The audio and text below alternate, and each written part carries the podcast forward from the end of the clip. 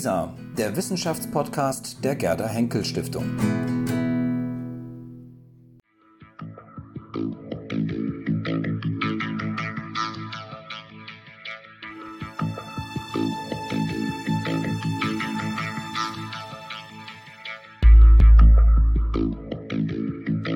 Freue mich sehr, heute Professor Dr. Maren Lorenz von der Universität Bochum bei uns hier im Haus der Gerda Henkel Stiftung zu Gast zu haben, bei, zu Gast bei Lisa, um über ein neues Buch zu sprechen, ihr neues Buch zu sprechen. Es heißt Menschenzucht, ähm, frühe Ideen und Strategien von 1500 bis 1870. Ich habe hier viele Notizen, äh, wie Sie sehen, ja, ähm, und habe auch eine Reihe von Fragen, denn das Thema, das Buch, es ist irgendwie eine Sammlung von vielen kuriosen Ideen, finde ich, und es provoziert zu sehr vielen Fragen. Ähm, meine erste Frage wäre aber jetzt vor allem, weil es ja eine Zeit ist, die, der sich beschäftigt, die sozusagen ab der Renaissance beginnt und bis ähm, äh, zum Ende des äh, 19. Jahrhunderts reicht. Ähm, aber Sie fangen das Buch mit Platon interessanterweise an. Ähm, warum haben Sie Platon gewählt? Der passt doch nicht in die Zeit rein. Der passt nicht in die Zeit rein, aber alle Leute beziehen sich ständig auf ihn. Und deswegen bin ich gleich zu Beginn über ihn gestolpert und das immer wieder. Und dann habe ich gedacht, so, es wird Zeit, du auf deine alten Tage doch vielleicht auch mal den Text, den immer alle im Munde führen, den aber offensichtlich viele Leute gar nicht so genau gelesen haben oder nicht unter dieser Perspektive gelesen haben, mhm. nämlich die Politeia, also seinen, seinen Staatsentwurf, mhm. äh, sich den mal genauer anzuschauen. Und äh, da werden schon ganz viele, sehr tabulos, ganz viele Themen angeschnitten und auch konkrete Ideen geäußert, die später von ganz, ganz vielen Leuten aufgegriffen werden, die sich dann eben auch immer mit Platon rechtfertigen, weil das natürlich eine Autorität ist. Also wenn man mit Platon kommt, das, äh, mhm. das zieht das auf jeden Fall. Erstmal, dann, dann ne? erstmal alle. Genau, vielleicht sollen wir auch sagen, worum es eigentlich tatsächlich geht, auch bei Platon und auch in Ihrem Buch. Es geht um die Optimierung des Menschen. Also den Menschen sozusagen besser machen, den noch leistungsfähiger zu machen. Ähm, da stellt sich die Frage erstmal, besser machen und leistungsfähiger machen, wozu eigentlich? Zu welchem Zweck? Also das gibt verschiedene Zwecke, die mhm. sich natürlich auch im Laufe der Zeit ändern und die wieder damit zusammenhängen, wer denn da sich überhaupt äußert, mit welchen Interessen.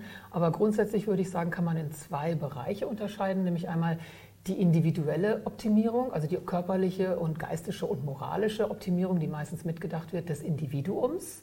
Und da wird dann auch unterschieden zwischen Männern und Frauen und durchaus auch zwischen verschiedenen Ständen, je nachdem, wofür man Menschen braucht.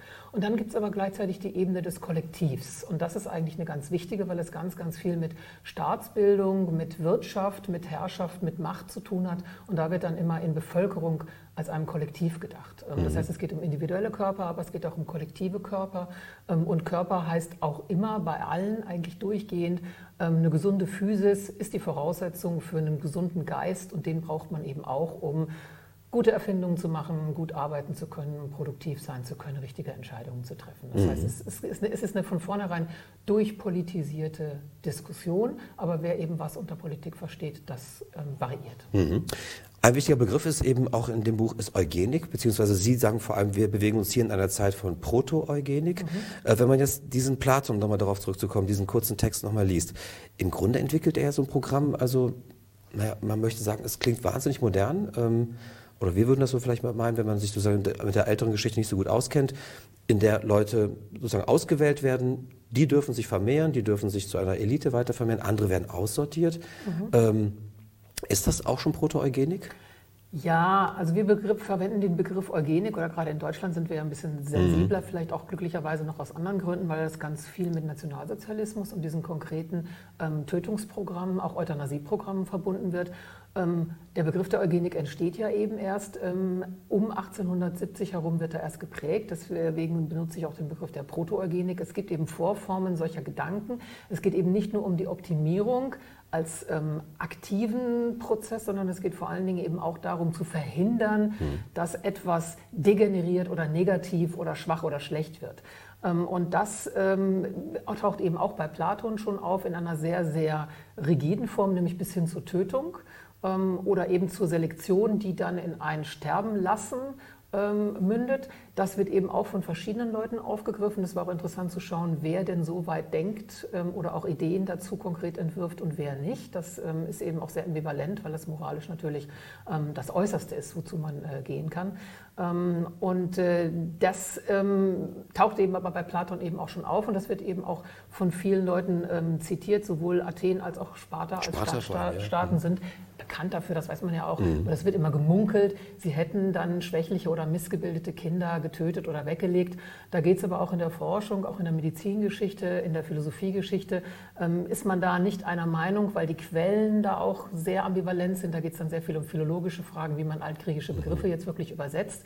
Ähm, ob da einfach Kinder weggelegt werden und man davon ausgeht, jemand nimmt die sich und dann werden die vielleicht als Sklaven großgezogen oder werden die bewusst getötet, werden die bewusst in irgendwelche Felsspalten geworfen. Also da geht die Meinung sehr auseinander, aber Fakt bleibt definitiv, dass es überhaupt keine Frage war, dass diese Form der Selektion ähm, gesellschaftlich akzeptiert war, ähm, weil es klar war, ein Stadtstaat mit einer zu beschränkenden Bevölkerung, die ja nur eine bestimmte, also ein Stadtstaat kann nur eine bestimmte Menge von Menschen ernähren, versorgen und auch gebrauchen, ähm, dass dort dann eine aktive Bevölkerungspolitik in irgendeiner Form äh, gefahren werden muss.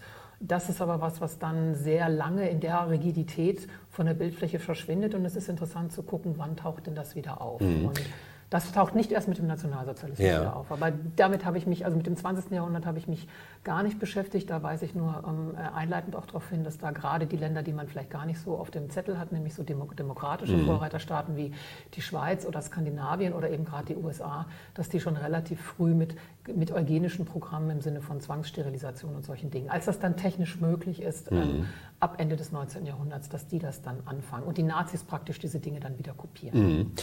Bleiben wir so ein bisschen chronologisch. Ähm, Wir haben Platon sozusagen und dann kommt mit dem Christentum, man würde ja vermuten, ähm, eine Lehre, eine, eine, ähm, äh, auch eine Moral sozusagen, eine Ethik äh, in die äh, europäische Welt, wo man vermuten würde, da ist sozusagen der schwache oder der nicht perfekt gebildete Körper, der Mensch mit Behinderungen und so weiter, der ist da geschützt. Tatsächlich zeigen Sie aber, dass das gar nicht so der Fall ist. Also mit dem frühen Christentum und auch mit dem Mittelalter habe ich mich kaum beschäftigt. Das heißt, ich habe mich damit beschäftigt, ich habe aber kaum was gefunden, was ja auch interessant ist. Ähm, ich setze dann eigentlich erst wieder ähm, mit der Renaissance ein, was ja auch christlich äh, dominiert ist. Aber das Interessante an der Renaissance ist, dass dann eben viele von diesen antiken Texten, die ja nur über verschiedene Umwege, über das Hebräische oder auch Arabische ähm, äh, überlebt haben, ähm, dass die dann in der Renaissance wieder äh, gelesen werden und rezipiert werden, was von der katholischen Kirche aus verschiedenen Gründen ja lange auch verboten und verhindert wurde.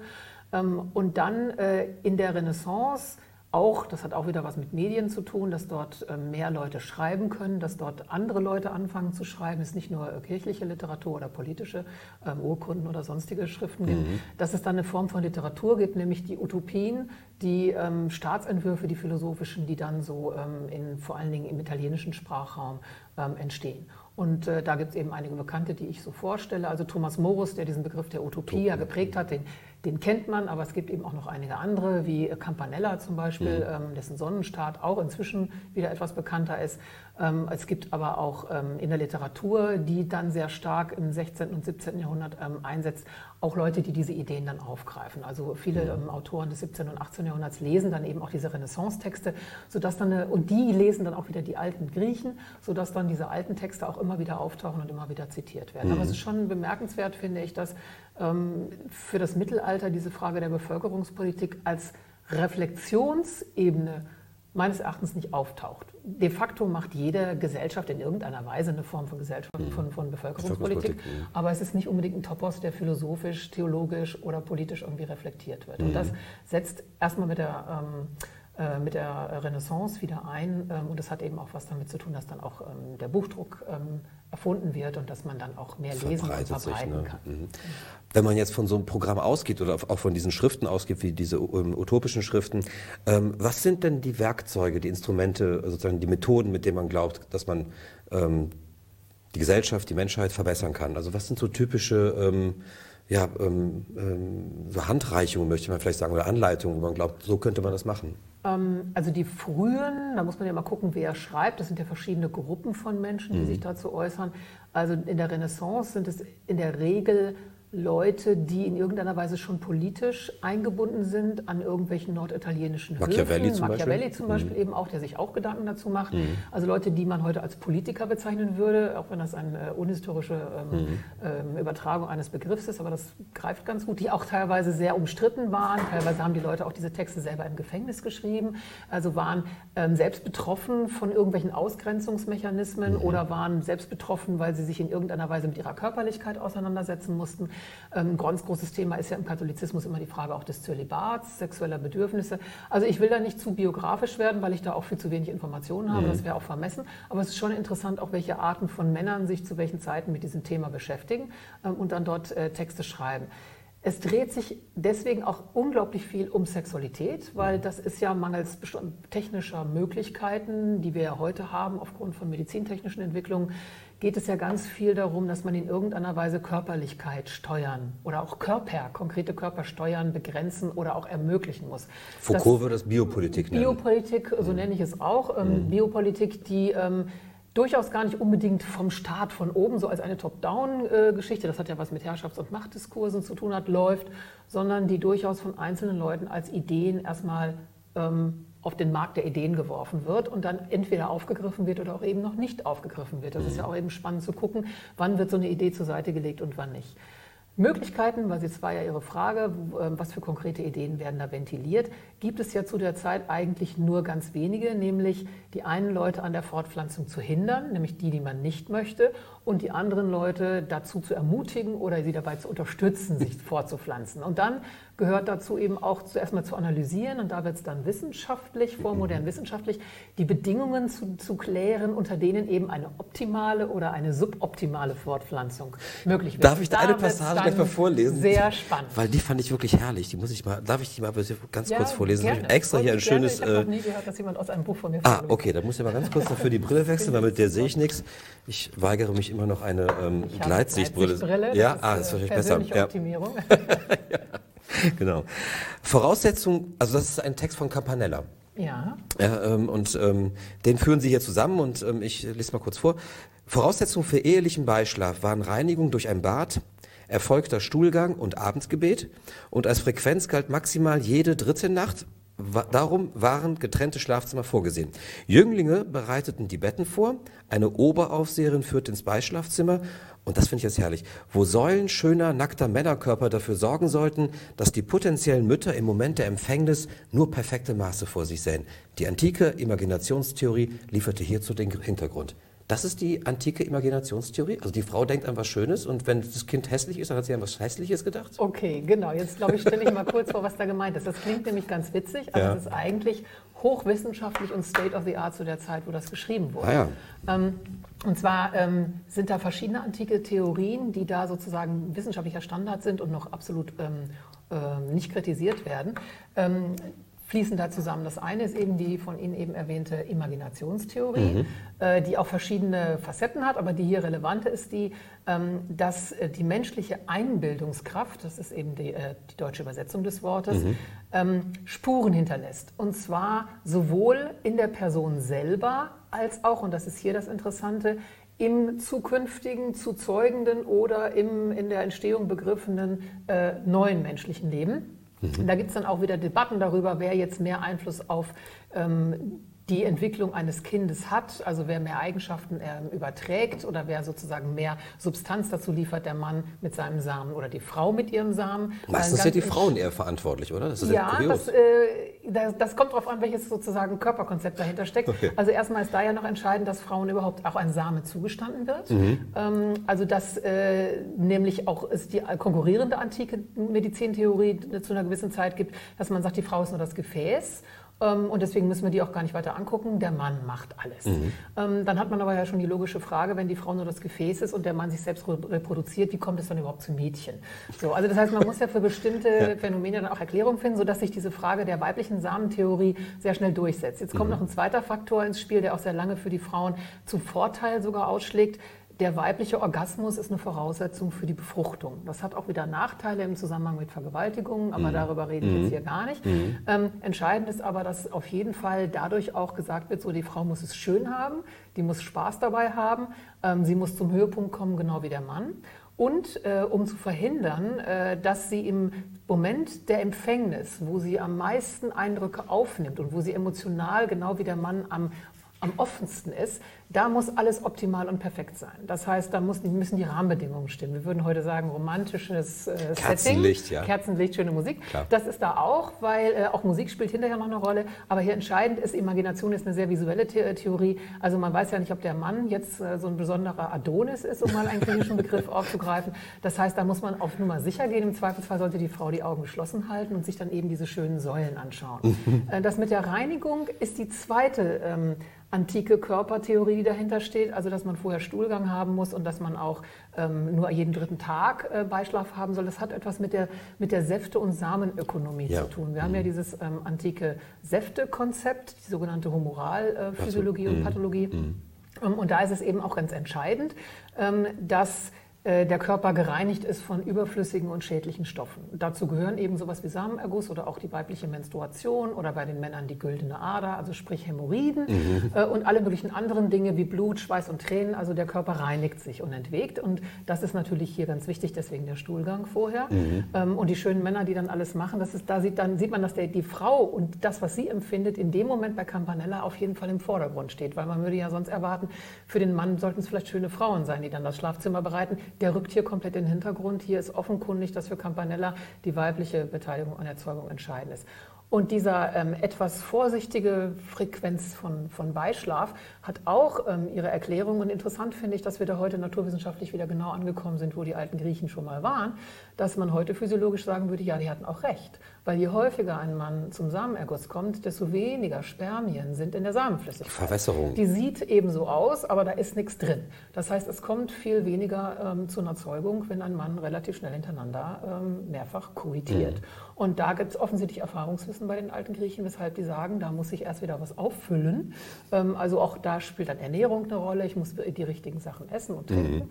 Ähm, das ist ein ganzheitliches Konzept und so weit sind wir da heute gar nicht mehr von weg, nur dass wir etwas andere Erklärungsmuster haben, aber wir kommen eigentlich zu den gleichen Ergebnissen und Kausalzusammenhängen. Und das finde ich, ähm, habe ich beim äh, Lesen Ihres Buches äh, immer wieder ähm, gefunden. So eine, ich würde sagen, ich würde von so einer blinde Kuh-Metapher sprechen. Man hat das Gefühl, ähm, die tapsen irgendwie so ein bisschen im Dunkeln rum.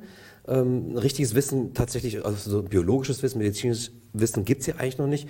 Aber irgendwie sind die oft so nah dran. Also das ist wie beim Topfschlagen, ähm, heiß, heiß, mal wieder kälter, dann sind sie wieder völlig weg von allem.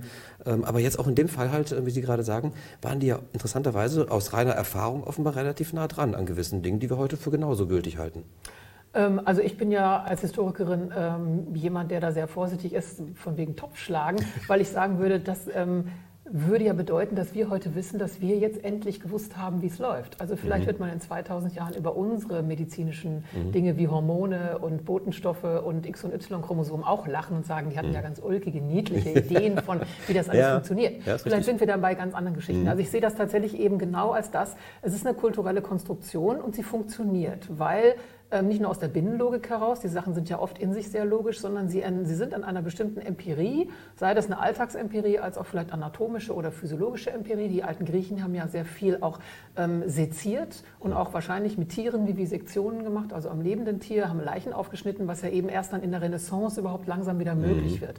Ähm, und äh, deswegen ähm, würde ich immer sagen, ich finde es spannend, dass wir immer wieder zu den gleichen Punkten kommen, aber ob unser Punkt jetzt der endgültige Sehepunkt ist, da würde ich doch mal sehr, äh, mal sagen, die Demut des 21. Jahrhunderts Ja. mal ein bisschen. Ähm, aber ich weiß, was Sie meinen. Also Ja. es ist ganz spannend, weil man denkt immer, na ja, die sind alle noch so rückständig Mhm. und es ist doch ganz interessant, aus welchen Ecken die sich dann bestimmten Dingen wieder annähern, die wir heute eben auch ähm, als gesetzte Erkenntnisse oder Ja. ähm, Wirkungseffekte akzeptieren würden.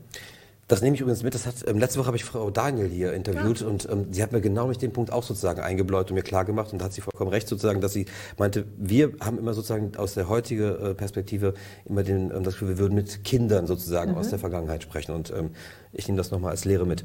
Ähm, eine zweite Sache, die sich auch ähm, durch Ihr Buch komplett ähm, durchzieht, ähm, immer wieder auftaucht und ähm, eben, wenn wir gerade dabei sind, mit welchen Methoden dachte man eigentlich, könnte man Menschen optimieren und verbessern, ähm, das ist sozusagen die Analogie mit der Tier- und Pflanzenwelt. Sie haben gerade auch die Tierwelt mit den Griechen, ähm, wie die Sektion und so weiter angesprochen.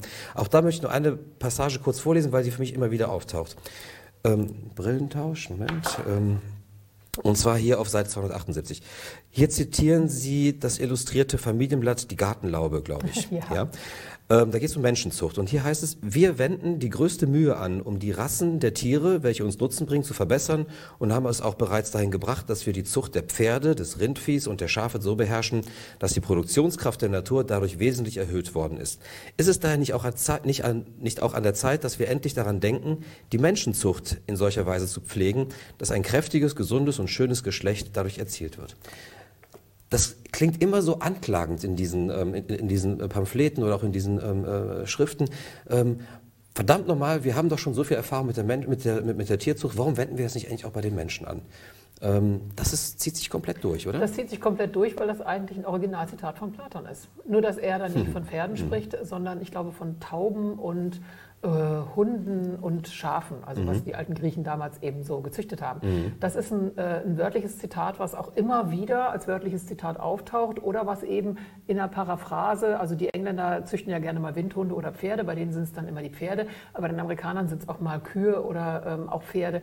Ähm, aber genau diese Forderung, wir, wir können, wir züchten doch schon Tiere, wir verwenden ganz viel Aufmerksamkeit auf Tierzucht. Interessanterweise wird da relativ selten über Pflanzen gesprochen, weil da wird ja auch ganz viel gezüchtet. Der Apfelbaum kommt immer auch. vor. Der ne? Apfelbaum taucht mhm. vor. Da geht es aber dann eher mehr so um, äh, dass nicht alle Früchte, die mal am Baum hängen, auch ausreifen, sondern mhm. die Stürme auch was abbrechen. Also da geht es nämlich um die natürliche Selektion. Mhm. Da taucht ganz oft Pflanzen auf. Wenn es um, äh, um Tiere geht, taucht sehr häufig dieses aktive Eingreifen in die Zucht auf. Und da wird auch zunehmend mit experimentiert. Ähm, also im 18. Jahrhundert wird dann gerade ganz viel mit irgendwie Hühnerküken oder mit Froschleich oder mit was weiß ich nicht, also was leichter zu handhaben ist, ähm, auch experimentiert. Aber da tauchen eben auch gerade in Hunderassen und Pferderassen, da wird wahnsinnig viel gezüchtet. Und dann fragt man sich, wenn wir das machen und wissen, was wir da auch schon können und wie das offensichtlich auch mit der Vererbung funktioniert, haben wir Erfahrungswissen. Warum machen wir das nicht mit den Menschen? Mhm. Ähm, da werden christliche Tabus oder monotheistische Tabus ja angegriffen, die ähm, ganz lange zwar immer wieder angesprochen werden, aber wo kaum jemand so weit geht und sagt, ja genau, jetzt greifen wir mal ein, jetzt bringen wir mal Leute um oder lassen die sterben oder freuen uns, wenn die sterben, ähm, wenn das welche sind, die, die sich nicht vermehren sollen. Mhm. Auftauchen tut das eigentlich erst, ähm, würde ich sagen, wo Sie das jetzt ansprechen, mit Malthus, den man ja mhm. irgendwie auch so kennt. Also das ist ja immer der, der sagt, boah, ne, demnächst haben wir nicht mehr genug zu essen, mhm. viel zu viele Leute, also Überbevölkerung. Mhm. So. Das ist auch ja, ein sehr aktueller Diskurs. Genau, das ist 1798, mhm. dass das, ähm, dass das Buch von ihm erscheint. Diese Gedanken, ähm, sowas fällt ja auch immer nicht vom Himmel, er hat diese Gedanken ja auch durchaus von anderen, äh, die er rezipiert. Diese Gedanken tauchen das ganze 18. Jahrhundert auch schon auf, äh, kommen auch aus Frankreich, werden auch in England schon ventiliert. Ähm, und da ähm, geht es aber tatsächlich äh, immer wieder darum, dass er sagt, wir müssen uns die Hände, er sagt so nicht direkt, aber implizit, wir müssen uns die Hände eigentlich gar nicht selber schmutzig machen, weil es gibt nämlich, und er ähm, ähm, hat dann zwei Begriffe, die, ähm, die Positive Checks und die mhm. Preventive Checks, dass es ähm, Positive Checks gibt, nämlich welche, die von der Natur alleine passieren. Kriege, wie, ja, Kriege ist ja so ein Zwischending, weil die okay. Menschen die Kriege machen. Aber Seuchen, aber Seuchen die auch durch Kriege mhm. ausgelöst werden, Erdbeben, Naturkatastrophen, mhm. Sturmfluten, all diese Dinge, die dann dafür sorgen, dass eine überschüssige Bevölkerung äh, reduziert wird. Er sieht aber eben schon das Problem dabei, dass das eben etwas Unkontrolliertes ist. Also bei einem Erdbeben, bei einer Sturmflut, da sterben halt alle Leute. Auch die, die wir vielleicht eigentlich bräuchten, weil sie die Guten sind. Da werden ja nicht nur die Schwachen getötet. Bei einer Seuche würde man immer noch eher sagen, hm, da sterben vielleicht die Schwachen zuerst, aber wenn es die Pest ist, dann erwischt die auch die anderen.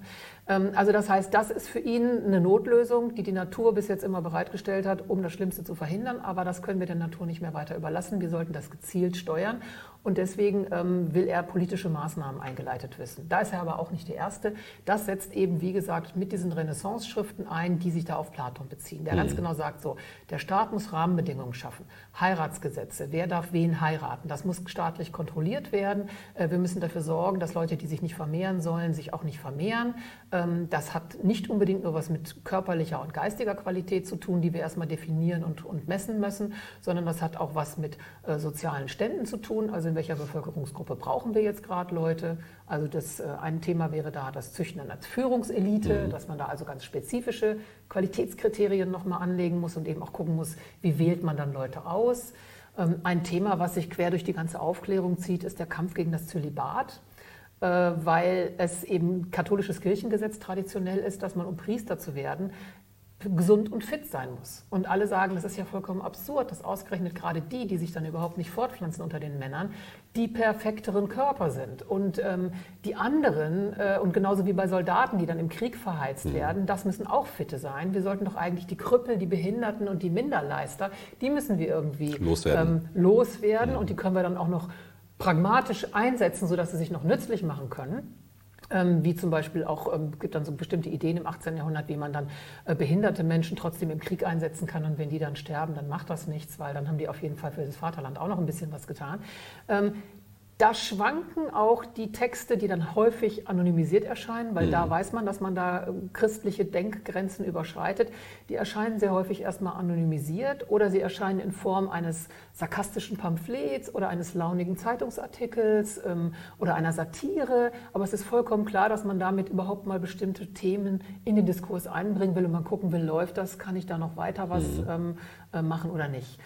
Und äh, da, da, ist es eben ganz interessant zu schauen, welche Gruppen sind das, aus welchen Gründen. Weil es sind sehr häufig gerade ganz hehre Motive. Also das muss man immer wieder in den Vordergrund stellen. Das sind ganz häufig hm, philanthropische Motive, die da schizophrenerweise dahinter stehen, weil die sagen, wir wollen, dass die Menschheit glücklich wird. Und mhm. dass alle, die da sind, genug zu leben haben und dass es denen gut geht. Es ist, ähm, geht gar nicht in böse und gut auf und in schwarz und weiß, sondern man muss wirklich gucken, ähm, welche Ziele stehen dahinter. Und es sind zum Beispiel in England Anfang des 19. Jahrhunderts sehr häufig die Sozialrevolutionäre, die sich an diesen ganzen verelendenden, äh, armen Menschen abarbeiten. Im deutschen Sprachraum haben wir das auch. Die armen Menschen auf dem Land, mhm. die Bevölkerung, die unterernährt ist, überarbeitet ist, ausgebeutet wird die will man eigentlich optimieren und da möchte man eben aber, dass es davon dann vielleicht weniger gibt. Aber die ja. wenigen, die sollen es halt gut haben und die sollen auch unterstützt werden. Also da werden auch ganz viele staatliche Sozialmaßnahmen durchaus mhm. erwogen.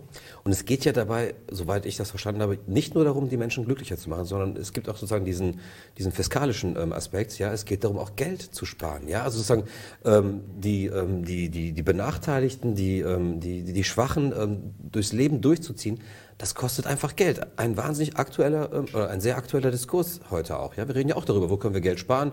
Können wir das mit der Gesundheit eigentlich alles leisten? Was äh, müssen die Leute vielleicht äh, selber tun, damit sie nicht krank werden und nicht der Allgemeinheit zur Last fallen? Mhm. Das sind so Diskurse, die da auch schon alle stattgefunden haben. Das liegt auch, und das ist im Deutschen auch ganz interessant, an der Ambivalenz des Begriffs des Glücks oder mhm. der Glückseligkeit, der im 18. Jahrhundert dann dafür steht, nämlich die Glückseligkeit des Staates, mhm. äh, die gleichzeitig mit wirtschaftlicher Prosperität und auch mit politischer Macht und Erfolg Erfolg ähm, äh, assoziiert wird. Deswegen können sich solche Konzepte. Jetzt sind Sie aber bei Max Webers protestantischer Ethik, oder?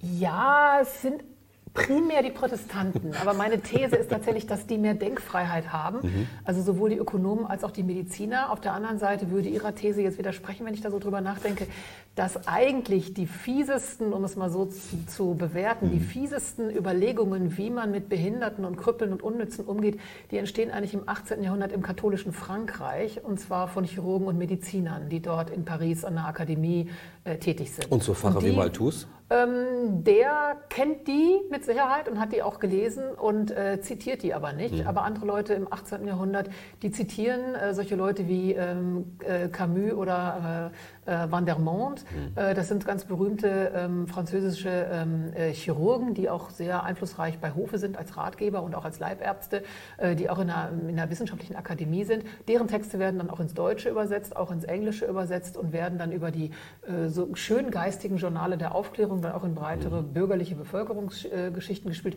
Das sind aber alles Katholiken.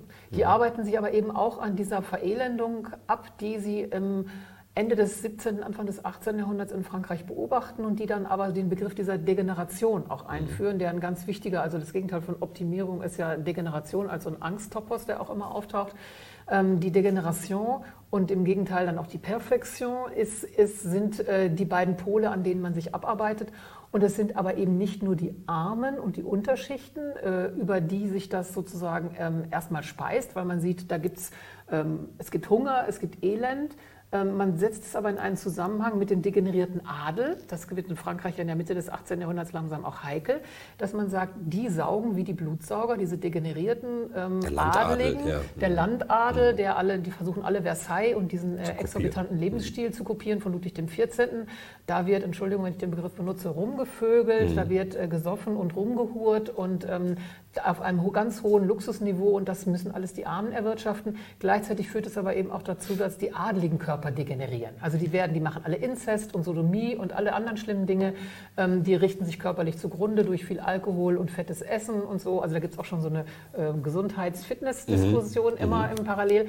Und die sagen, also da gibt es zwei gesellschaftliche Gruppen, die wir im Auge behalten müssen, die beide gefährlich sind fürs Land, nämlich die Unterschichten, also die große Masse der Bevölkerung und gleichzeitig aber auch die alte Elite, die alte Oberschicht, die sich körperlich und seelisch und moralisch zugrunde richtet.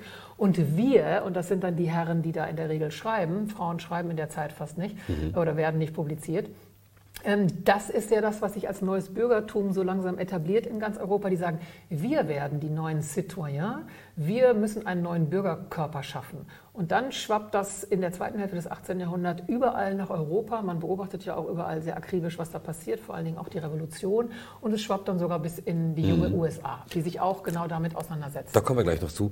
Vorher aber noch mal die Frage, ähm, wie weit ist sozusagen die... Ähm ja auch sozusagen die, die Höhepunkte in, dieser Bevölkerung, in diesem Bevölkerungsdiskurs, bevölkerungspolitischen Diskurs, muss man wahrscheinlich eher sagen, ähm, vor allem auch Krisenphänomene, also krisenabhängig. Ja? Ähm, äh, die Französische Revolution beispielsweise, mhm. der amerikanische Unabhängigkeitskrieg, ähm, später dann äh, weitere ähm, äh, ja, revolutionäre Erscheinungen in Europa im 19. Jahrhundert.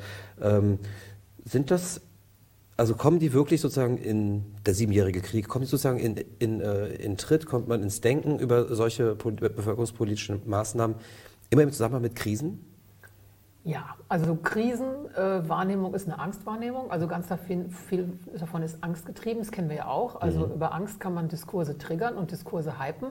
Und da ist immer ganz interessant zu schauen, ähm, wer ist denn in einer Situation, wo er als Krisengewinnler oder als Krisengefährdeter sich in so einen Diskurs einmischt. Also sind es bestimmte Berufsgruppen oder bestimmte soziale Gruppen, die sich aus bestimmten Gründen äußern. Und da ähm, sind die Französische Revolution ist natürlich etwas, was die absolutistischen Staaten rundrum gefährdet. Mhm. Ähm, England ist so ein bisschen ambivalent, weil die sind ja so eine Mischung mit ihrer konstitutionellen Monarchie. Die haben ja schon so was semidemokratisches auch schon. Äh, deswegen sind die in ihren Diskursen auch ambivalent. Also da dürfen ja schon viele Leute mitbestimmen, aber noch nicht so viele, wie es theoretisch könnten und eben die großen armen Massen will man auch nicht.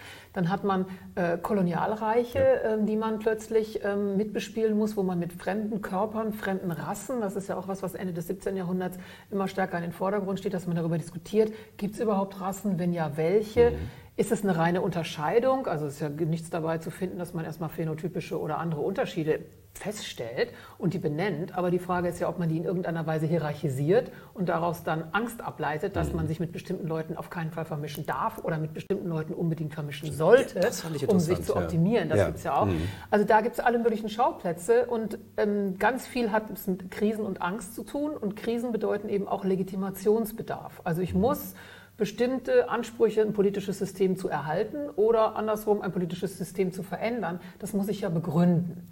Und je mehr Leute mitreden wollen oder auch mitreden können, zum Beispiel auch durch mediale Veränderungen, Leute lesen Zeitungen, Leute lesen Journale und Zeitschriften, immer mehr Menschen sind auch alphabetisiert, ähm, muss ich ja be be Dinge begründen. Ich kann nicht mehr von oben durch regieren. Ich brauche auch Ratgeber. Es wird alles immer komplizierter, so wie heute auch.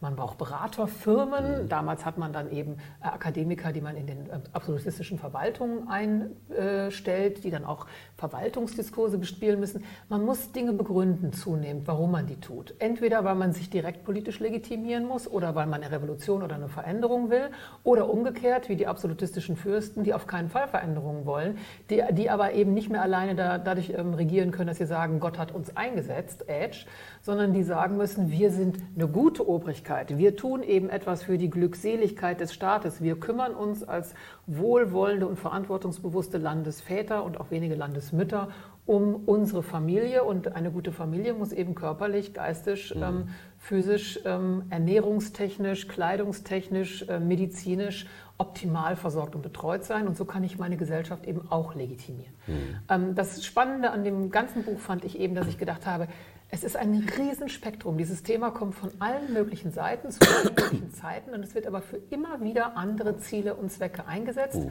Aber es hat immer was mit Krisendiskursen zu tun, dass man Angst vor einer möglicherweise schlechten Zukunft hat ähm, positiv gewendet gibt es eben positive Utopien, dass man sich eine bessere Zukunft erträumt und dafür dann eben auch ähm, Entwürfe macht. Das findet aber eben sehr häufig vor allen Dingen in der Literatur statt. Also das ist ähm, auch ein Phänomen, was ich ganz spannend finde. Ich bin ja keine Literaturwissenschaftlerin, da die, haben die Literaturwissenschaften in den letzten Jahren relativ viel gemacht. Ähm, da kann man wirklich schön schauen, äh, vor allen Dingen äh, die englischsprachige Literatur ähm, in den USA vor allen Dingen und auch in, in, ähm, in Großbritannien ist ziemlich gut erforscht, auch die Presselandschaft, mhm. wer da alles mit fiktiven Texten, in denen man eben alles mal sagen kann, was man sonst nicht machen genau. kann, ähm, die da mitdiskutieren. Genau, da wollte ich mal drauf, auf das Sagbare sozusagen, die Verschiebung des Sagbaren. Das ist ja auch ein, ähm, zieht sich bei Ihnen auch wie so ein roter Faden durchs Buch, ähm, dass sozusagen diese, diese Krisensituationen offenbar ja nicht nur ähm, Legitimationsbedarf ähm, äh, erfordern, sondern dass sie im Grunde auch eine enorme Spielwiese plötzlich mhm. öffnen. Ja, also man, man kann ausprobieren, man kann mal gucken, was geht eigentlich tatsächlich. Da kommt Marquis de Sade beispielsweise, mhm. der erwähnen Sie ganz kurz, der zu ganz, ganz äh, aus unserer heutigen Perspektive kruden Gedanken kommt. Ähm, aber ähm, äh, diese Krisen verschieben die Diskurse, zeigen sie halt. Ja? Also man, man, testet aus, was kann man noch sagen, was kann man nicht mehr sagen. Alles, was vorher unsagbar war, wird plötzlich.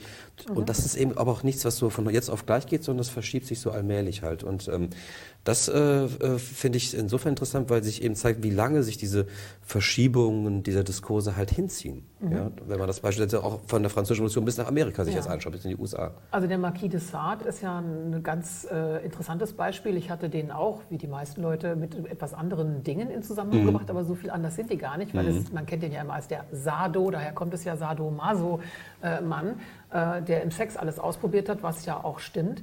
Ähm, der hat aber eine ganz interessante Biografie, die ich jetzt hier gar nicht ausführlich schildern will. Ähm, das hat also durchaus was mit ihm persönlich zu tun. Ähm, der hat nämlich durchaus Kriegserfahrung, der hat im Gefängnis gesessen, also der hat selber ganz viel Gewalt erfahren, mhm. körperlich, physisch, der hat aber selber auch ganz viel Gewalt ausgeübt. Und er ist ja jemand, der wirklich die letzten Grenzen einreißt. Und mhm. der tut das aber ähm, in Texten, und da muss man sich auch genau wieder den Kontext klar machen, er tut das genau zum Höhepunkt der französischen Revolution, als sie ihre Kinder frisst. Also diese, mhm. und er lebt ja auch in Paris, also in der Provinz passiert ja vielleicht nicht so viel, aber in Paris spielt sich das ab. Da werden Leute ermordet, niemand ist mehr seines Lebens sicher, viele landen auf der Guillotine. Es gibt äh, sowas wie ähm, relativ schnelle Tode. Ähm, man kann das vielleicht auch ein bisschen mit der Schreckensherrschaft der IS, ähm, wenn man solche Vergleiche ziehen möchte, äh, durchaus vergleichen, dass da plötzlich Dinge möglich werden, die kulturell vorher mhm. irgendwo in Schach gehalten wurden.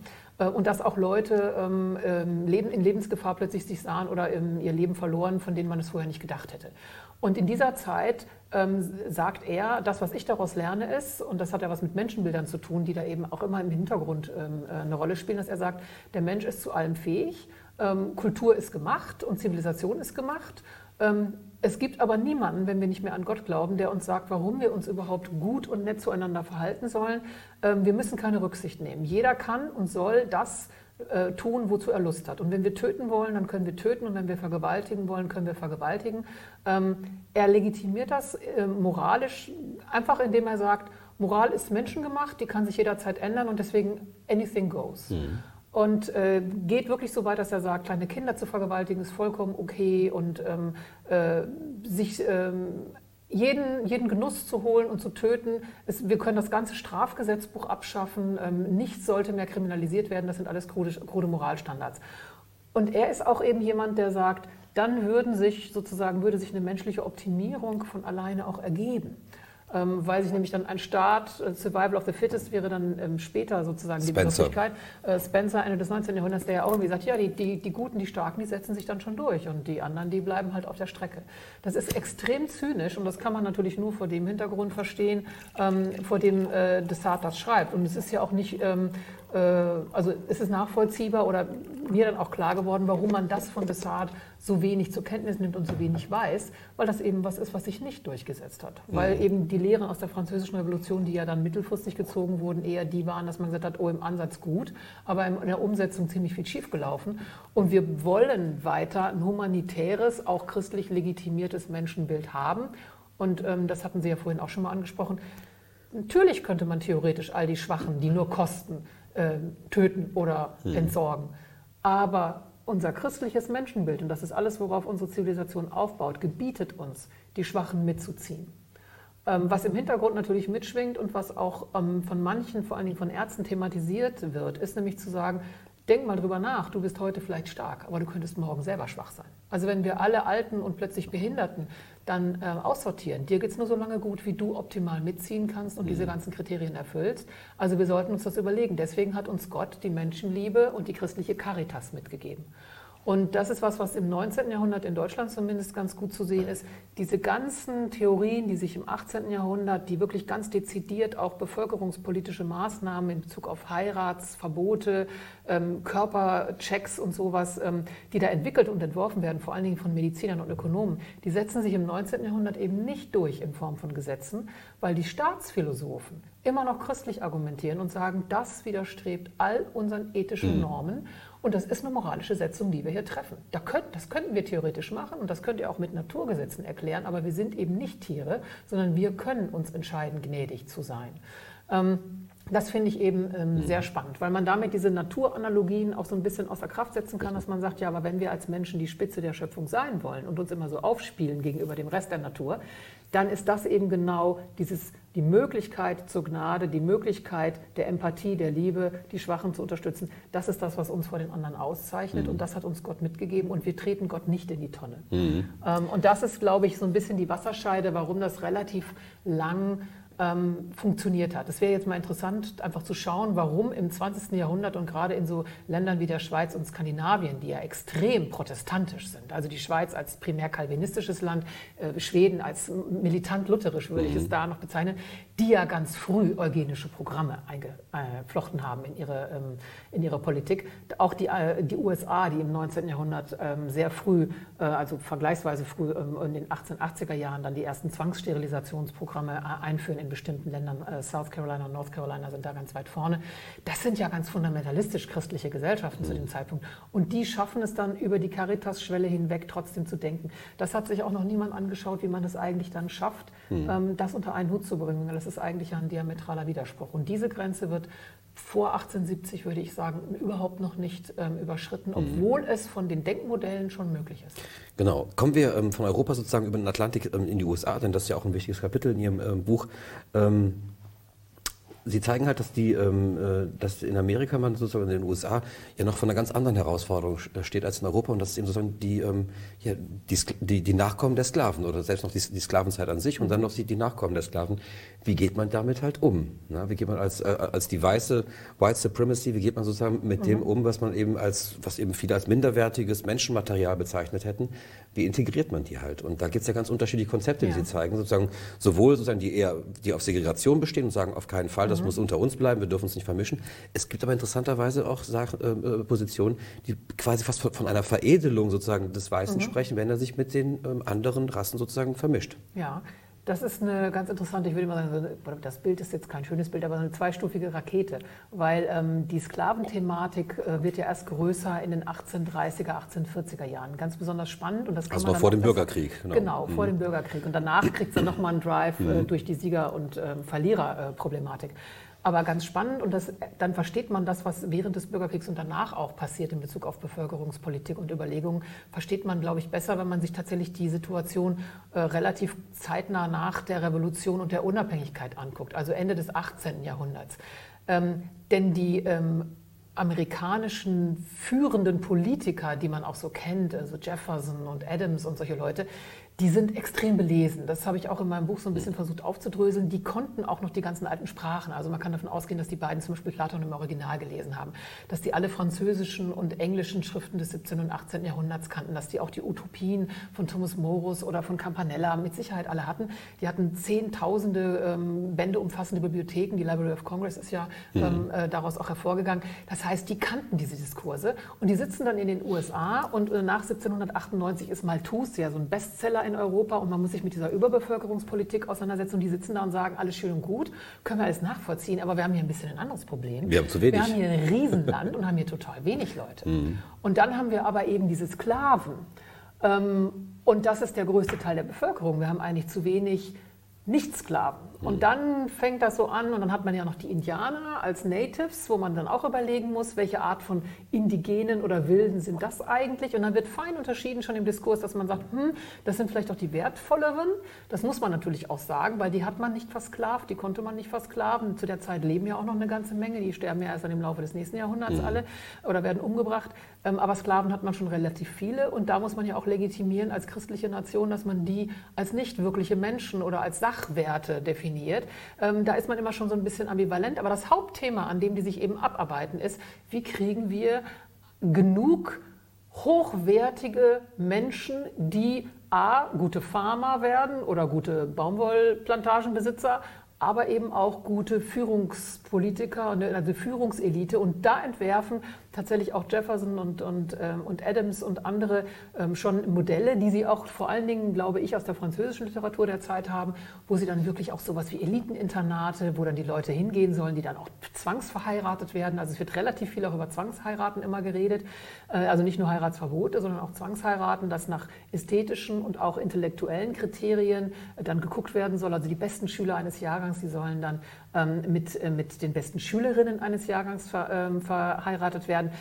Da gehen die Meinungen auseinander, gerade was dann Gender-Thematik angeht. Wie viel Ausbildung für Mädchen brauchen wir eigentlich? Mhm. So ganz dumm dürfen man die Mädchen natürlich auch nicht lassen, sonst wären die Kinder ja nicht so richtig intelligent. Also in dem Moment, wo man Frauen einen großen Anteil an der an der Qualität der Kinder zuspricht, muss man ja eigentlich auch in Frauen- und Mädchenbildung und auch in körperliche Pflege von Mädchen investieren. Da zerbrechen die sich unheimlich viel den Kopf drüber und dann kommen diese ganzen antiken Texte wieder hoch und dann wird geguckt, wer ist denn so toll und so schön und so sportlich durchtrainiert wie die alten Griechen. Bei den Römern wird es ja schon so ein bisschen schwierig mit, die degenerieren ja dann schon ne? mhm. und richten sich dann auch zugrunde. Aber die alten Griechen mit ihren Olympiaden und ihren ganzen ähm, körperlich-geistigen ähm, Fitnesskonzept, das ist sehr sympathisch und das ähm, will man aufgreifen. Ähm, und dann überlegt man sich, welche von diesen Menschen, die jetzt einwandern, einwandern, wollen wir optimieren, welche Art von Einwanderern wollen wir eigentlich. Und da arbeiten sich die Amerikaner das ganze 19. Jahrhundert dran ab. Sklaverei ist ein Thema, aber viel dominanter ist im Laufe des 19. Jahrhunderts eigentlich als die Sklaventhematik jenseits dieser ökonomischen äh, Frage der Sklaverei aus Menschenzucht oder protoeugenischen Gesichtspunkten ist die Immigrationspolitik mhm. Eine viel, viel wichtigere. Wollen wir diese komischen Iren, die alle saufen und die sich also körperlich und geistig zugrunde richten, wollen wir die haben? Sind jetzt die Deutschen und die Holländer irgendwie super? In welche Qualität, äh, auf welchem Qualitätslevel liegen die Franzosen so? Also da wird, was ist mit den Italienern? Da wird ganz viel geguckt, wen wollen wir da eigentlich haben? Da geht es wirklich um Zucht von äh, bestimmten Eliten. Und auch da hat man noch bis in den 1820er, 30er Jahren immer wieder diese Imaginationstheorie dass es auch da dann heißt, wir müssen auch eine Siedlungspolitik machen, dass Leute in einer bestimmten Gegend siedeln. Schöne Umstände dass schaffen. schöne ja? Umstände mhm. sind und dass mhm. die, die Frauen dann auch nur schöne, gesunde, weiße, mhm. muskulöse, gute Männer auf der Straße sehen. Und dann äh, werden da auch ähm, scheinbare Empirien aufgemacht, dass man sagt, wir sehen das doch schon in der und der Stadt, Philadelphia oder sonst irgendwas, da gibt es die und die Form der Einwanderung und da haben wir auch nur diese schönen Kinder, weil die Frauen da eben auch nur schöne Leute sehen, also schöne Männer sehen. Ähm, in anderen Gegenden, da sind zu viele irgendwie hässliche Iren oder besoffene ähm, Schotten unterwegs und das ist gar nicht gut. Da sehen wir, da geht das irgendwie mhm. den Bach runter. Ähm, mit den Indianern, da darf man sich vermischen, aber nur zu einem bestimmten Punkt. Und bei dem Thema Schwarzen gehen die Meinungen extrem auseinander. Mhm. Ähm, und das eskaliert dann, weil es ein ganz stark ökonomisches Thema wird. Genau. Das ist eigentlich nämlich der Grund, um den es dann ab den 1830er Jahren geht es eigentlich nur noch um Geld und Macht und Wirtschaft. Mhm. Und da also gerade was diese Rassenfrage angeht, kommen ganz andere Faktoren ins Spiel. Da wollte ich mich genau äh, darauf hinaus. Ähm, man bekommt das Gefühl, auch so wie Sie es erzählen und wie Sie es auch in Ihrem Buch schreiben, dass gerade in den USA es herrscht ein Mangel vor, also entstehen irgendwie auch Märkte. Und dann kommt es auch wie auch so ein Marktdenken, so ein wirtschaftsökonomisches Denken damit rein. Und gerade in den USA ähm, scheinen sich ja gerade diese ganzen Literaturen, die da entstehen, diese ganzen Journale, die entstehen, ähm, sie äh, zeigen die phrenologischen Hefte und so weiter und die Faulerbrüder und so, ähm, dass das ein Riesenmarkt plötzlich wird. Ja? Und ähm, dass sich genau sozusagen die angesprochen fühlen, die nicht mehr die Adligen sind und auch nicht mehr die, die, die, ähm, die verwahrlosten Bauern, so die debilen mhm. Bauern, wie sie einmal schreiben, sondern die Mittelklasse, die, die, das moderne mhm. Bürgertum, das entsteht, das findet da plötzlich, ähm, unter diesen Leuten findet es einen reißenden Absatz, diese Bücher. Und es entsteht um diese ganze Eheberatungs-, Familienplanungsdiskurse ein gewaltiger Markt. Und Sie haben Beispiel, am Ende kommt dieses Beispiel mit diesen Baby-Shows mhm. unter anderem halt. Also mhm. Also man wirklich ähm, äh, A, sozusagen immer noch das Ziel hat, wie können wir uns verbessern, wie können wir uns optimieren, aber wo man ein riesiges Geschäft auch in den USA mhm. bietet.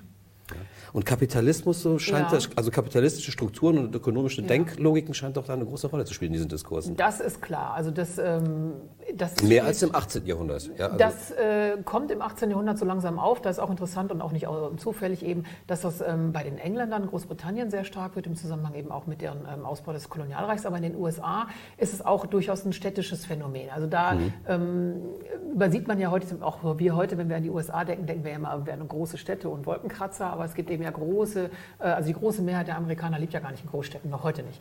Und das ist auch damals primär ein städtischer Diskurs, aber auch mhm. kleinstädtisch durchaus. Da leben dann eben bestimmte Leute, die nicht alle irgendwie den ganzen Tag hinterm Flug stehen und auf der Scholle oder irgendwo ähm, in der Mine ähm, oder als Fischer irgendwo äh, ihre Netze auswerfen, sondern es entstehen immer mehr städtische äh, Gesellschaftsformen. Und deswegen gibt es da auch immer mehr ähm, Kundschaft für solche Diskurse. Nun muss man aber dazu sagen, dass die Mode auch als gerade als ähm, Marktprojekt, als ähm, Verlagsprojekt oder, oder als äh, Autor damit Geld zu verdienen, gibt es ja eine ganz lange Tradition, eben auch mit Erfindung des Buchdrucks. Massiv setzt das im 17. Jahrhundert ein, Sexual- und Eheratgeber, die auch so ein bisschen immer als Softpornos mhm. natürlich benutzt werden, weil man da über Dinge redet oder auch manchmal Abbildungen mhm. drin sind, die man sonst natürlich nicht sehen, sehen darf und sehen soll.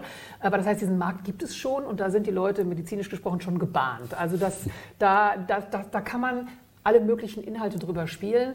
Ähm, und das wird auch teilweise eben von den Regierungen durchaus gefördert, weil da muss man ja auch schauen, die USA ist eine ähm, Gesellschaft, die im 19. Jahrhundert bis weit nach dem Bürgerkrieg keine Zensur hat. Im Gegensatz zu vielen europäischen Ländern, die ja eine Zensur haben, die eine moralische Zensur, äh, Zensur sein kann, bezogen auf Sexualität und Körperlichkeit, aber eben auch eine politische. Also was an gefährlichen Gedanken darf geäußert werden, was nicht. In den USA setzt er es eben mit zunehmender Verbreitung dieser Sexual- und Heiratsratgeber dann plötzlich eine Pornografiezensur ein. Dann gibt es extra so Paragraphen, die dann eingesetzt werden, wo man dann gucken muss, dass man, wenn man solche Bücher hypt, die den Leuten sagen, ähm, wie ich denn perfekte, schöne Kinder zur Welt bringe, da sind übrigens auch immer wieder äh, auch durchaus Abtreibungs- und Verhütungs- ähm, Informationen natürlich drin verborgen, die aus christlicher Sicht natürlich verboten sind. Also Abtreibung und Verhütung ist verboten in allen Ländern und es ist natürlich ganz interessant, wenn man dann in solchen Ratgebern eben auch als Gesundheitstipps liest, wie man als Frau seine Menstruation, die aus welchen Gründen auch immer ausgeblieben ist, dann wieder befördern kann, dass die wieder einsetzt oder sowas.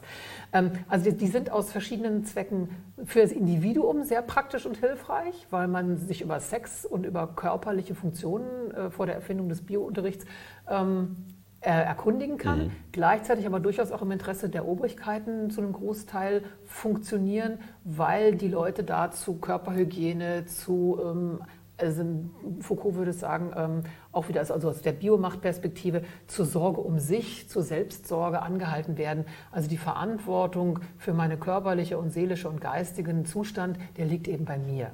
Es ist nicht Gott, und, äh, der mich straft oder belohnt, indem er mich krank oder gesund macht, sondern ich bin es als Individuum. Und das kann man eben auch sehr schön über diese ähm, Heirats- und Eheratgeber transportieren. Und in den USA ist das natürlich ähm, ganz stark eben da auch damit verbunden, dass man sagt, so die, die Mittelschicht, genau wie in Frankreich im 18. Jahrhundert, ist es in den USA im 19. Jahrhundert. Wir haben da diese komischen Sklaven und diese befreiten Sklaven, gerade nach dem Bürgerkrieg, äh, nach 1865, äh, von denen wir irgendwie jetzt davon ausgehen, oder viele Leute gehen davon aus, die sind irgendwie minderwertig und die vermischen sich jetzt, weil die sind jetzt auch Staatsbürger. Es gibt keine Eheverbote mehr, die dürfen sich jetzt vermehren. Das muss man dann ganz schnell wieder regeln, dass sie sich nicht, dass sie nicht heiraten dürfen.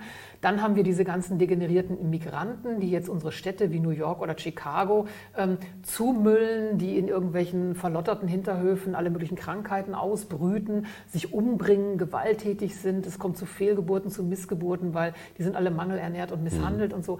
Da werden auch so, so zivilisationspessimistische Theorien dann ausgebreitet. Und indem man diese Heirats- und Eheratgeber forciert oder auch toleriert und unterstützt, ähm, ist es auch im Interesse der Regierungen und vor allen Dingen auch der Medizin, medizinischen äh, Organisationen, die ganz stark versuchen, eben auch so eine Gesundheitspolitik wie im 18. Jahrhundert die medizinische Polizei zu fahren. Ähm, in deren Interesse ist das. Und die Bevölkerung fühlt sich auch aufgewertet, weil mhm. die bekommen natürlich die Leute, die das lesen, die merken plötzlich, die werden ernst genommen. Also wir sind wichtig. Also wen ich heirate, ist wichtig. Mhm. Und es hat auch einen gewissen emanzipatorischen Effekt, sowohl für Männer als auch für Frauen. Also für Frauen ist es ganz spannend, deswegen gibt es da auch dann plötzlich erste Autorinnen, die da auftauchen in den USA, die sagen, Moment mal, wenn denn das so entscheidend ist, wen ich heirate und ich aufpassen soll, dass mir mein Mann keine Geschlechtskrankheiten ins Haus bringt oder ich nicht irgendeinen so Mickerling erwische, der mir äh, schwächliche Kinder produziert, ähm, dann bin ich auch befreit von dem, was zwar immer offiziell von allen Kirchen verboten war, aber immer so gemacht wurde. Es gab ja Zwangsehen. Mhm. Also aus strategischen Gründen bei Hofe wird man als adeliges Kind verheiratet oder ähm, Kaufleute oder auch Bauern. Ähm, Ehe ist ja keine Privatgeschichte, sondern auch heute noch global in, mehrheitlich ja etwas, was vom Kollektiv, vom Stamm, vom, von der Familie oder vom Staat entschieden wird. Und die Privatisierung der der Partnerwahl ist ein emanzipatorischer Akt, weil man sagt, so die Verantwortung wird mir jetzt mhm. zugeschrieben. Ich darf und soll und muss mir aussuchen, mit wem ich mich hier fortpflanze. Was ein bisschen so ein Downer ist für viele Leute, ist natürlich, dass das alles wieder nur innerhalb des Ehediskurses stattfindet. Mhm. Also sowas wie außereheliche Unzucht, äh, wilde Ehen immer wird Problem, immer ja. mal diskutiert, wird auch von ganz mutigen Menschen auch im 18. Jahrhundert schon mal angesprochen. Da geht es hin sogar zu staatlich sanktionierter Prostitution, dass man irgendwie sagt, wenn es schon, wenn die Männer eh schon zu Huren gehen, dann kann man doch alle Unverheirateten ähm, sozusagen vermieten mhm. und dann kann der Staat die Einnahmen ähm, äh, generieren und die Kinder, die dann bei solchen ähm, Zwangsprostitutionsaktionen äh, entstehen, die können dann auch noch als Arbeitskräfte eingesetzt werden. Das sind aber auch schon wieder sehr wagemutige ja. Theorien. Im Endeffekt ist es aber sowohl für Männer als auch für Frauen auch eine Befreiung ähm, oder eine Möglichkeit für eine Befreiung, weil und, und das ist vielleicht ein Faktor, den man ganz äh, auch wichtig nehmen sollte, gerade im, im 19. Jahrhundert merkt man, dass dass Sex Spaß machen kann. Ist, glaube ich, für erschreckend viele Leute sehr lange gar keine, ähm, mhm. ja. gar keine persönliche Erfahrung. Und da bekommt man dann eben äh, Hinweise, wie Sex Spaß machen kann, weil da wieder dieses diese Thema des, das Thema des weiblichen Orgasmus und äh, des weiblichen Samens wieder ins Spiel kommt. Also beide müssen Spaß haben im Bett. Ähm, und auch der Mann muss Spaß haben. Wenn der Mann schlechte Gedanken äh, hat oder ist der Mann, der Mann äh, schlecht drauf ist, dann bekommt man eben auch deprimierte, ja. melancholische oder auch möglicherweise kriminelle oder mhm. sonstige Kinder. Also ein guter Sex ist wichtig. Und das ist ein, ein, relativ neues Fenster, was da aufgeht. Mich erinnerte das, ähm, ähm, die, diese, diese ganze Beratungs- und ähm, äh, Familien- und Eheplanungsliteratur so ein bisschen an meine Zeiten, an den 80er Jahren, als ich die Bravo und die Popcorn und die Poprocky gelesen ja. habe. Da habe ich auch immer sozusagen diese Dr. Sommer-Seiten mal gern gelesen. Mhm, das war ja auch so eine Volkserziehung sozusagen. So geht's richtig, so genau. macht man das, das kann man falsch machen. Ähm, und bei diesen Babyshows, äh, wo sozusagen praktisch, da stimmt ja auch die Analogie wieder zu dieser Tierwelt. Mhm. Ja, ähnlich wie so ähm, Rindershows, die man gemacht mhm. hat, das ist, das ist der beste Ochse oder der beste, äh, das, die beste Kuh oder was auch immer, mhm. hat man ja auch so Babys vorgeführt und ja. gezeigt, sozusagen, welche sind die besonders gelungenen Babys, welche haben die schönsten Attribute im Gesicht ja. oder körperlich und so weiter und so fort. Das ist heute sowas wie Mini-Playback-Show oder die, die, diese ganzen Shows um Kinder, mhm. halt das klügste Kind Deutschlands und so. Also es ist schon interessant, wie lange sich diese Diskurse auch bis heute sozusagen halten. In einer veränderten Form, aber man hat das Gefühl, die Wurzeln sind irgendwie noch da, die findet man wieder. Eine letzte Frage zum Schluss und das ist sozusagen für mich ähm, am Ende auch dann davon so übrig geblieben. Ähm, Menschenzucht ähm, als ein Phänomen der Aufklärung.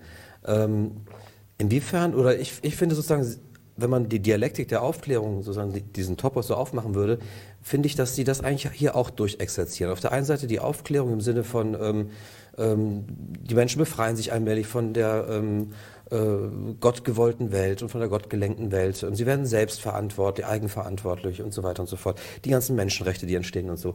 Alles Dinge der Aufklärung. Auf der anderen Seite schafft die Aufklärung eben Bedingungen, die uns so von diesem Menschsein fast schon wieder, mhm. ne, die so de ja. dehumanisieren teilweise, im mhm. Denken zumindest. Ja.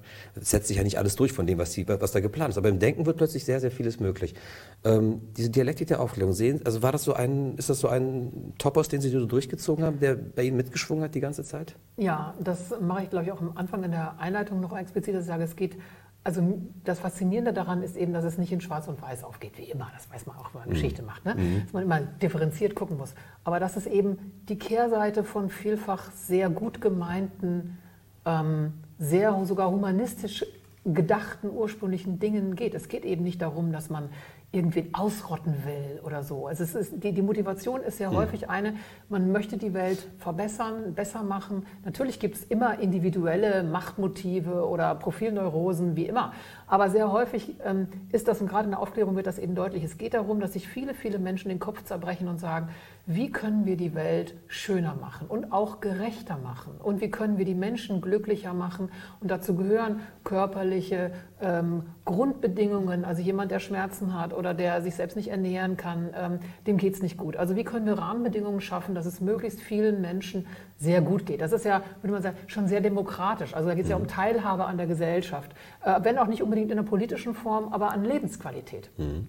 Und die Kehrseite ist dann ja eigentlich diese Gefahr. Und mir ging es eben gar nicht darum, Aufklärungsbashing zu betreiben oder zu sagen, boah, was sind das alles für fiese Möps da, äh, sondern es geht wirklich darum zu gucken, welche Gefahr laufen wir. Wir wollen das Gute tun und wir machen dann etwas, was vielleicht böse ist. Und mit dem, was gut und böse ist, wird ja eben auch über die Zeiten immer wieder neu definiert. Und da mhm. möchte ich darauf aufmerksam machen. Wir müssen uns diese moralischen Kategorien eben selber schaffen.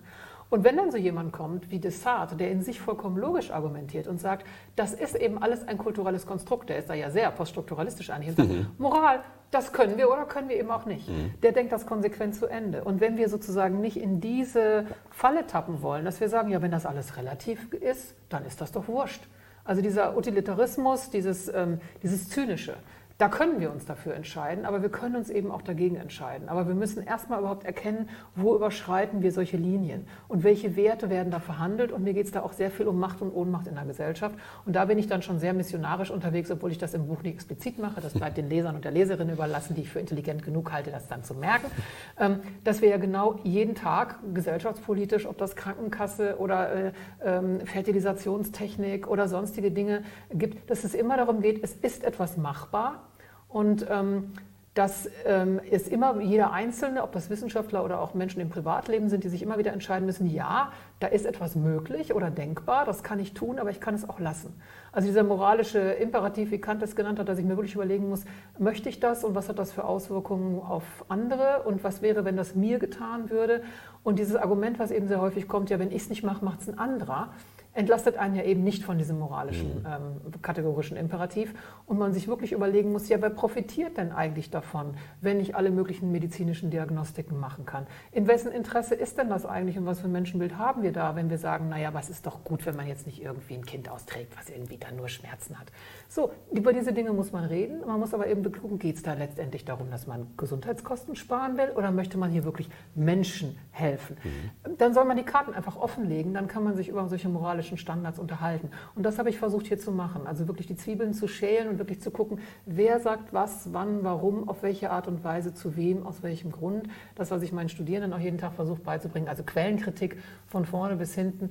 Ähm, was die Dinge in den Kontext zu stellen und rauszubekommen, zu rekonstruieren, was steckt da eigentlich da wirklich dahinter und um möglichst umfassendes Bild zu bekommen, um mir mein eigenes Urteil erlauben zu können, möglichst fundiert, dann das Spektrum aufzumachen. Und das wollte ich eigentlich machen und da auf die Gefahr hinweisen und eben auch durchaus auf die moralischen Entscheidungen, die wir immer wieder treffen müssen ähm, und äh, für die wir dann auch die Konsequenzen eben tragen müssen. Toll, lass ich so stehen. Ähm, brauchen wir, glaube ich, nichts mehr zu, zu sagen. Das haben Sie wirklich, ja, am Ende haben Sie wirklich immer richtig Gas gegeben. Montag, Montag. Nein, vielen Dank äh, für dieses wirklich tolle Gespräch. Ja. Danke, dass Sie gekommen sind und ähm, weiterhin alles Gute für Sie. Danke. Ja, ganz herzlichen Dank für das Interview und schön, dass ich eingeladen wurde. Ich freue mich total, dass sich jemand dafür interessiert und ja, dazu was. In der Tat, ich habe es gern gelesen, es ist nicht gelogen. Ja, vielen Dank. Danke.